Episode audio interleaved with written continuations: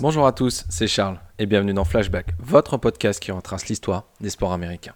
Et aujourd'hui, nous parlerons du jour où les noms des joueurs sont apparus pour la première fois sur les maillots en MLB. C'est le 19 avril 1960 que les Chicago White Sox deviennent la première équipe MLB à placer le nom de leurs joueurs sur les maillots au-dessus du numéro qui était déjà installé depuis quelques années. Et c'est une petite révolution.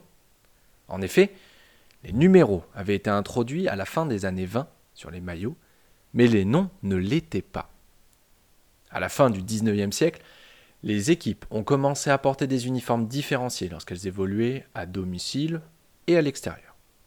Et ces uniformes, bien entendu, devaient être coordonnés pour chacun des joueurs.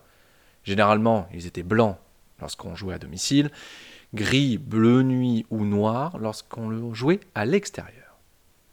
Mais ce qu'a fait le propriétaire des White Sox, Bill Vick, a suscité des réactions vives à travers la ligue. Les autres franchises ont envoyé des réclamations, des protestations à la MLB et au commissaire de l'époque pour que cette pratique de mettre les noms sur les maillots soit immédiatement retirée. Mais en réponse à ces protestations, la MLB va laisser le choix, en fait, aux franchises d'ajouter le nom des joueurs au numéro déjà présent sur les maillots. On le sait, les traditions, elles sont nombreuses, et les règles non écrites également dans le baseball, et les maillots n'échappent pas à ces règles-là. Pendant très longtemps, la règle du NACOR, acronyme pour Name at Home, City on the Road, était la norme.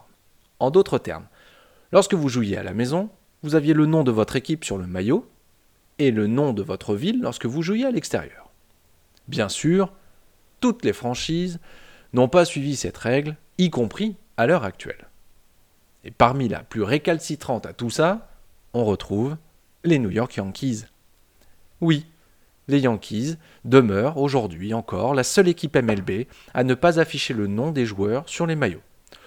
Sauf ceux en boutique, on vous rassure, business, business, quand tu nous tiens. La MLB a ouvert la voie finalement aux autres ligues sportives professionnelles en la matière. Car trois mois après l'introduction et cette révolution menée par Bill Vick, l'American Football League a emboîté le pas. Puis la toute nouvelle NBA avec les Lakers. Autre franchise assez récalcitrante, les Celtics, eux, n'introduiront le nom des joueurs sur les maillots qu'en 1972.